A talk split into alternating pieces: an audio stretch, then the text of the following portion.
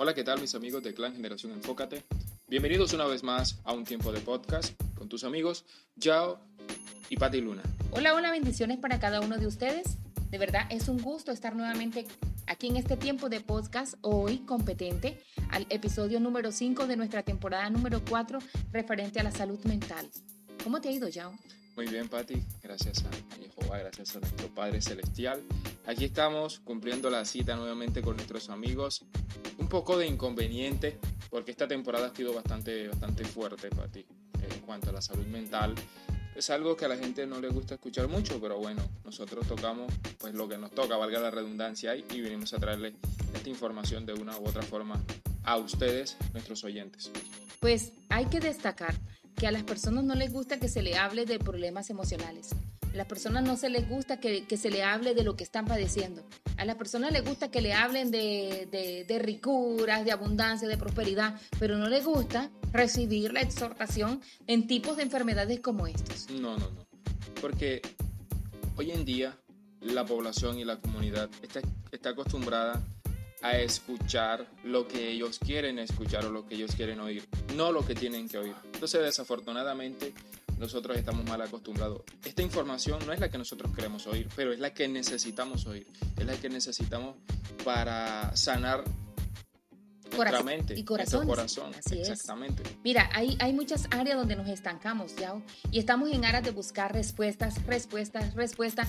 Pedimos un ¿qué me pasa? ¿Qué sucede? Y resulta que es ahí, en ese tipo de comportamientos que están, eh, como quien dice, arraigados y convertidos en trastornos. Y no nos gusta escuchar. Y reprendemos la palabra trastorno y con reprensión no se va. Tienen que ser cambios de hábitos. Creo que esto y hay que recibir una aceptación. Esto es importante, Pati. Siempre lo hemos dicho, siempre hacemos la reiteración. Nuevamente la hago aquí.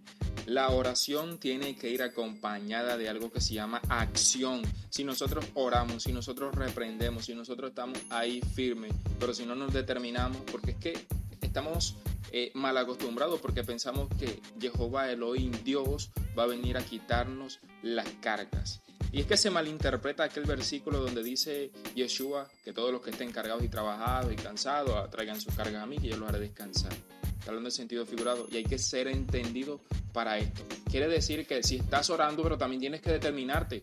Si estás metido en un problema, si estás en pecado, va a venir el propio Yeshua, el propio Señor Yeshua va a venir a quitarte las cargas y decirte, ven, yo te las quito. Y sabes cómo, que, cómo, entramos, entramos en procesos, pasamos por pruebas y, empezamos a entender que las pruebas son ataques del, mismo adversario. Y no es el adversario, es el mismo Padre adentrándote en esa prueba, en ese desafío, en esa lucha, para que redescubres y analices internamente qué debes arrancar y qué debes de cambiar y qué debes de identificar para que empiece a transformar. Mira, muchas veces nuestras circunstancias, nuestras pruebas, nuestros desafíos no se debe a que eh, simplemente sea adversario. Muchas veces sí, pero otras no. Entonces tenemos que ser discernidos en eso.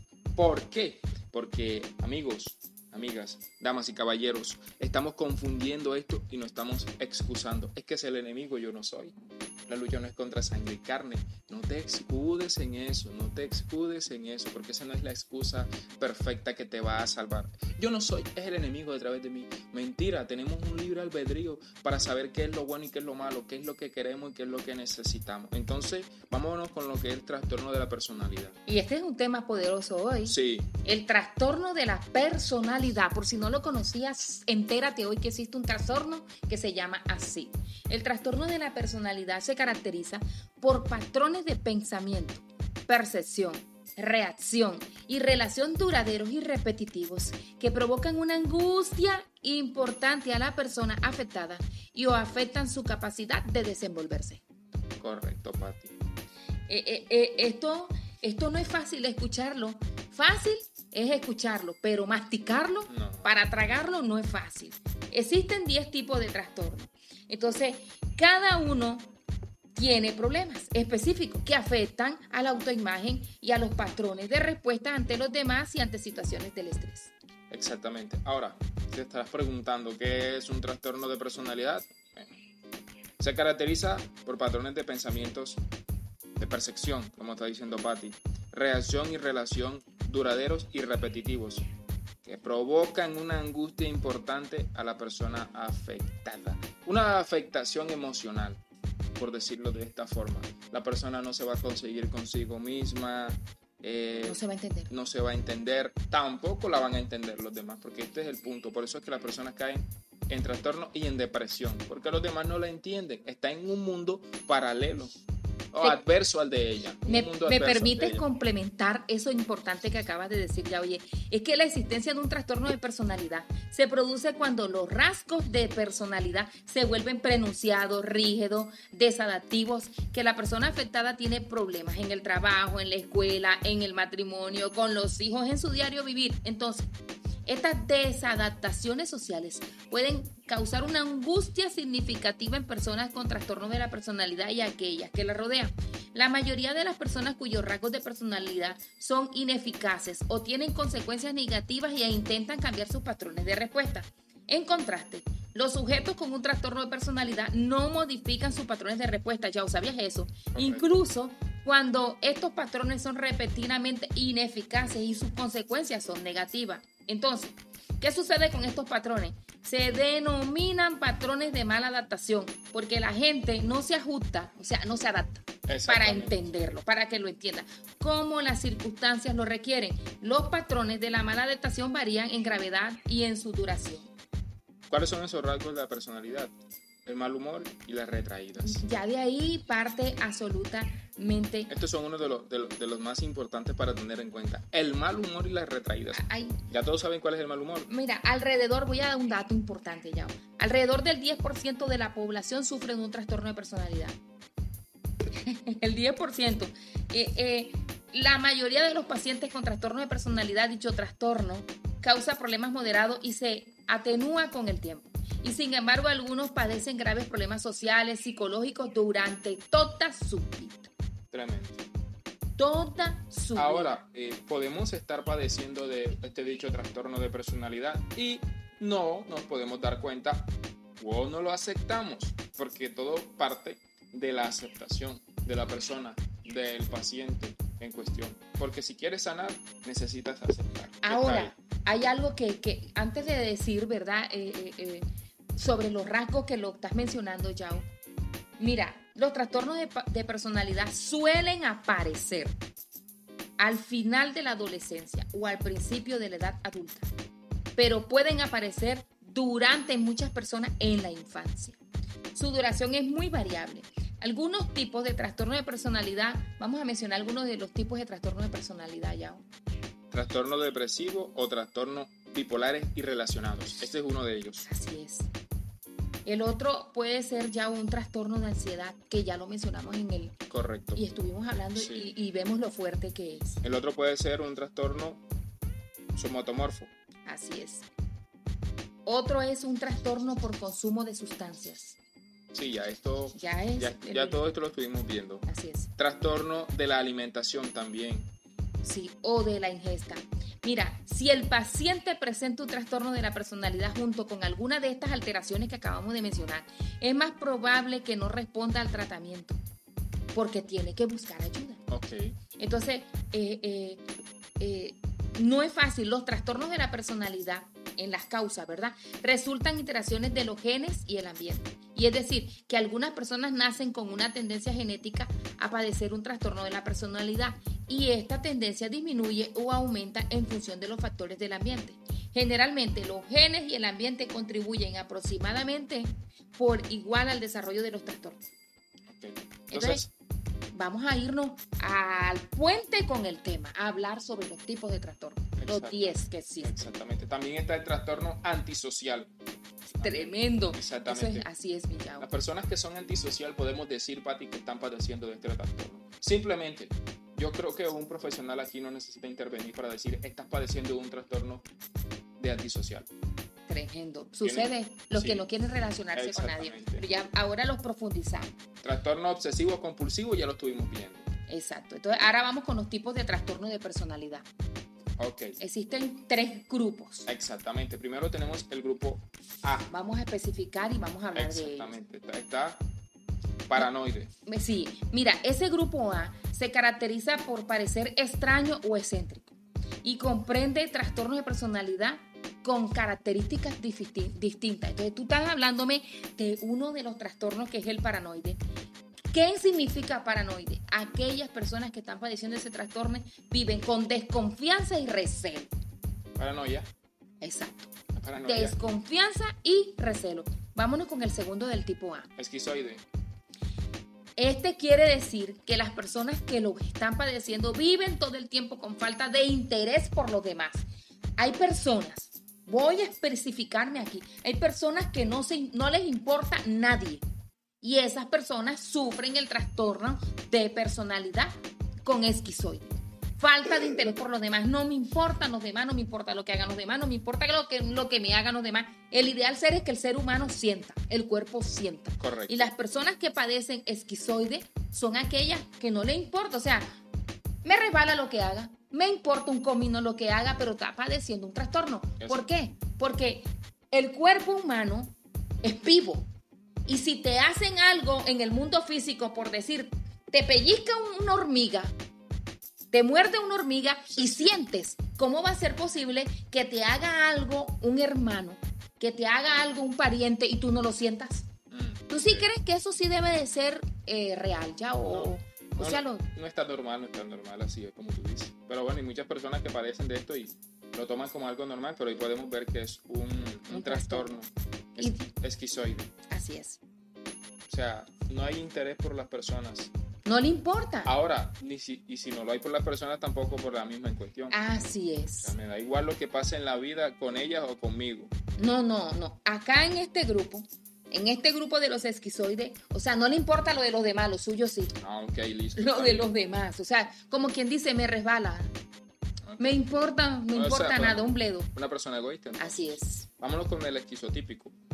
Mira, las personas que padecen este trastorno eh, tienen ideas y comportamientos extraños o excéntricos. Ya creo que se dice todo ahí. ¿Sabe lo que significa el excentricismo? Sí, excentricidad. Así es. se creen eh, indispensables. Así es. en todo. Se, se, creen gurús. Exactamente. Entonces, muchas personas ven este, este tipo de, de, comportamiento y piensan que es, que es normal, pero no lo, puede, no lo estamos asociando con un trastorno, como estamos aprendiendo hoy. Es que es importante saber y tener el conocimiento ya del tema. Exactamente. Vámonos con el grupo B, Pati. Aquí nos encontramos con algo que es importante para nuestros oyentes y Muchos dirán, bueno, pero es que esto es normal. Hay algo importante en este grupo bello y me encanta, y es que antes de irnos a definir cuáles son, mira, el grupo B se caracteriza por parecer dramático, sensible o errático. Lo dice todo, lo dice todo. Así es. Entonces, vámonos con el primero, ¿ya? Sí, vamos. Y este es el antisocial, el que todos conocemos. Hmm. ¿Qué, qué, qué, qué entendemos por antisocial? Perdona haber gagueado. Antis, eh, es irresponsabilidad social, despreocupación por los demás y engaño y manipulación de los demás para beneficio personal. Ok. Límite. El trastorno límite de la personalidad. Eh, son personas que vienen padeciendo problemas para estar solo. Por miedo a ser abandonado, problemas para controlar las emociones y comportamiento impulsivo. Este trastorno límite de la personalidad, les voy a hablar, yo lo viví y lo traté. Eh, a lo largo de mi vida eh, eh, me ha costado muchísimo salir y superar ese trastorno. Me gusta reconocer. El histriónico. son aquellas personas se encuentran en este grupo las que buscan atención y se comportan de forma dramáticas. Todo lo exageran. Lo vuelven un drama. Forman una tormenta en un vaso de agua como literalmente por ahí se dice. Así es, ya. Narcisista, este sí es peligroso, diría yo. Todas estas personas que padecen este tipo de trastornos son las que tienen una autoestima frágil. Viven con necesidad de ser admirados y una visión exagerada de su propia valía, lo que se denomina grandiosidad. Excelente. Ahora vamos a, explicarles un poco y hablar un poco eh, del grupo C, que se caracteriza porque las personas parecen ansiosas o temerosas. Y, y, y, aquí vamos a darnos cuenta de algo ya. Sí, porque ya aquí son las personas que son como esquivas. Así es. Las que están en el mundo, las que están en la vida, pero a veces no saben ni dónde están parados. Mira, comenzamos con el primero que es la evitación. Todas las personas que evitan el contacto interpersonal por miedo al rechazo. Mm, ¿A qué me voy? A que no me arriesgo a hacer algo porque me da temor ser rechazado. Pero hay que identificar ya, aunque si estás padeciendo esto, vayas y, y escudriñes dentro de ti y vayas, interiorices y averigües qué fue eso que te marcó en el rechazo y tienes que tratar de superarlo, de sanarlo. Yo pasé, yo pasé por ese trastorno, Pati, de la, de la evitación. Ahora que recuerdo, pasé por ese trastorno en mi, en mi escuela, en el colegio, pasé por ese trastorno. No me atreví a hacer nada, no me atreví a hacer presentaciones por miedo, por temor, lo que lo dice ahí es perfecto. Y, y, y hemos aprendido tú y yo en la palabra que echemos fuera todo miedo y todo temor, Sí, porque eso sí no viene de parte del Padre. Así es. Y eso sí viene a robarnos nuestros sueños, nuestras ganas, Las vida. bendiciones, Así es, la vida. Todo eso. Así es. A veces nosotros podemos estar evitando cosas a lo largo de la vida porque creemos, creemos que, Que es lo mejor. que es mejor, pero estamos padeciendo un trastorno de evitación. Pero hay algo importante. Recuerda que eh, hemos aprendido que las evitaciones traen negación. Y si hay negación, hay impureza, o sea, no va a haber sanidad, no va a haber liberación. Eh, mientras que cuando David salió a enfrentarse con Goliat, él tenía el gigante enfrente, él tan pequeño y ese gigante tan gigante, tan grande. Él pudo haber el miedo acobardado, atemorizado, pero se le enfrentó. Entonces ahí tenemos, de ahí partimos. Exacto. Todo gigante que se presente enfrente Lo podemos pensar. lo podemos vencer. Pero si estamos con temor y estamos evitando, mejor no, no se enfrente, mejor no lo haga. Vamos con la, dependiente, con, la, con la dependencia, que es el dependiente. Todas las personas que viven con sumisión y dependencia debido a una necesidad de recibir cuidados. Cuidado, ahí voy. Muchos pacientes que yo tengo en el diario vivir y son autodependientes, son dependientes, no pueden vivir en la vida solos. Y es tremendo. Ahora esto, esto se aprende y esto se desarrolla a partir de una perspectiva para crear seguridad en el paciente. Porque Entonces- han sido traumas que sufrieron. Exacto, pero ahí en, fuerte. ese en esa dependencia, en el dependiente, ese trastorno dependiente, sucede algo ya. Y ahí va arraigado con el rechazo. Fuiste rechazado, entonces Exactamente. Cuando te agarras a alguien y si alguien del que estás agarrado te falla, sientes que es lo peor, te vas a morir. Tengo un caso muy específico. Ahí, eh, de verdad, donde es muy fuerte ese trato con la dependencia. Ahora, en estos momentos, la persona que está pasando por este trastorno necesita mucho apoyo. Así es. Pero también hacérsele saber de que, acepte. la vida no está arraigada a una persona. Ahí Cuidado de- con eso. deduce, si, si, si, si somos concebidos en el vientre de nuestra madre y duramos nueve meses y necesitamos salir, y cuando salimos no nos dejan pegado el cordón umbilical. Imagínate esto. He escuchado a padres por ahí diciendo esta famosa frase. Mis hijos son mi vida. Si me llegasen a faltar, no sé qué sería de mí. Yo te quiero decir algo a ti, amigo, amiga. Si tus hijos son tu vida, entonces significa que tus hijos te crearon a ti. Tú no, lo- tú no los creaste a ellos. Y ni siquiera tú los creaste a ellos. Es el mismo Padre, el dueño de toda la creación que es nuestra vida. De Él depende nuestra vida. Entonces es algo que estamos, mal, estamos malinterpretando. Y para todos que son conocedores de Y la no palabra, amor. para todos los que son conocedores de la palabra, la misma escritura y las, las instrucciones nos enseñan al, a no al apego. ¿Por qué? Porque el hombre siempre va a traicionar. ¿Y qué pasa cuando tú tienes un amigo, tienes una amiga, tienes un padre, una madre? Hay tanto apego que lo haces parte de tu vida, lo haces tu vida. Y cuando pasa algo tan grave, esa persona te falla, fallece, no sé, entonces te desplomas totalmente. Y es que hay algo, ya. Todos nacemos para de- independizarnos, Exactamente. no para depender de nadie. Hay un- unos autocuidados, ¿verdad? Nacemos cuando estamos pequeños, mamá nos protege, papá nos protege, es ahí. Pero a su debida etapa, cuando te vas a la escuela y estás pequeño, ahí en la escuela, el cuidado está mamá, pero en la escuela estás tú solo. Tienes que aprender a defenderte ahí en la vida. en la vida uno se va, va volando. Exactamente. Va Vámonos volando. con el obsesivo compulsivo, que ya estuvimos hablando de este, Pati. Ya este sí profundizamos muchísimo acerca de esto. Mira que las personas que padecen esto muestran mucho perfeccionismo, rigidez y obstinación. Son Son obsesivos por todo. y obstinados. Aquí, aquí viene la regla del todo lo quiero bien hecho. No se aceptan errores. O sea, son muy perfeccionistas, por decirlo de esta forma. Muy perfeccionistas. Ojo, no quiero decir que, que ser perfeccionista no está bueno. No está bien, no. Son No. muy, muy perfeccionistas. Hay que buscar La y hacer las cosas bien, Sí. pero el perfeccionismo ya es el exceso de la perfección. Exactamente. Entonces, Ahora hay que, hay que concluir con algo para ti, es que la perfección no existe. Me, va- me van a contradecir en esto, pero la perfección no existe. El único perfecto, de buscar el lo único perfecto. perfecto fue Yeshua y el único perfecto es Jehová, nuestro Padre Celestial. De ahí en adelante, más nadie es perfecto y ni más nadie puede ser perfecto. Estamos llamados a una perfección que ese es el camino que debemos seguir. así Mis es. amigos, hemos llegado al final de este programa. De verdad que eh, agradecemos el hecho de que tú puedas estar escuchando esta información y de que la vayas a escuchar y de que la puedas compartir con otros y de que te sirvan estos consejos que te venimos a, a brindar acá. Esto aquí fue todo por hoy en este tiempo de podcast. Continuamos. Hoy etapa 1, mañana nos vamos con la número 2. Así es, bueno. En tu tiempo de podcast, tus amigos, Yao, Y Pati Luna. Shalom. Bye, a la bye. próxima y estamos firme, Firme, firme.